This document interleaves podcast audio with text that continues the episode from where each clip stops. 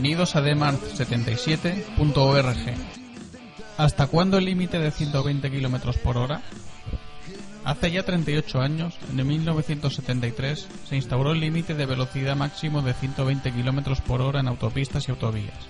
En mi opinión, la normativa de circulación no se ha adaptado a la evolución tecnológica, y sino que me devuelvan la parte del dinero de los impuestos que pago para que se construyan y mejoren nuestras carreteras. Hace 40 años, 120 km por hora se consideraba una velocidad segura.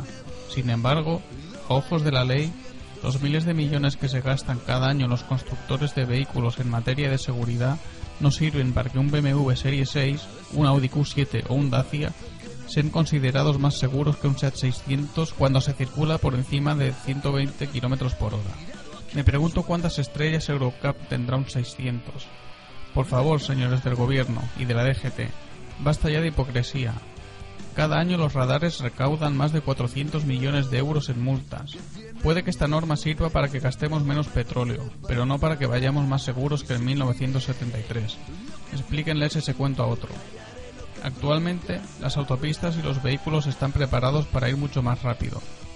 Lo que seguro que no gasta petróleo es no comprar ni coger los coches, pero eso no puede ser porque entonces se produciría una crisis en el sector automovilístico y habría que impulsarlo con diferentes planes renove.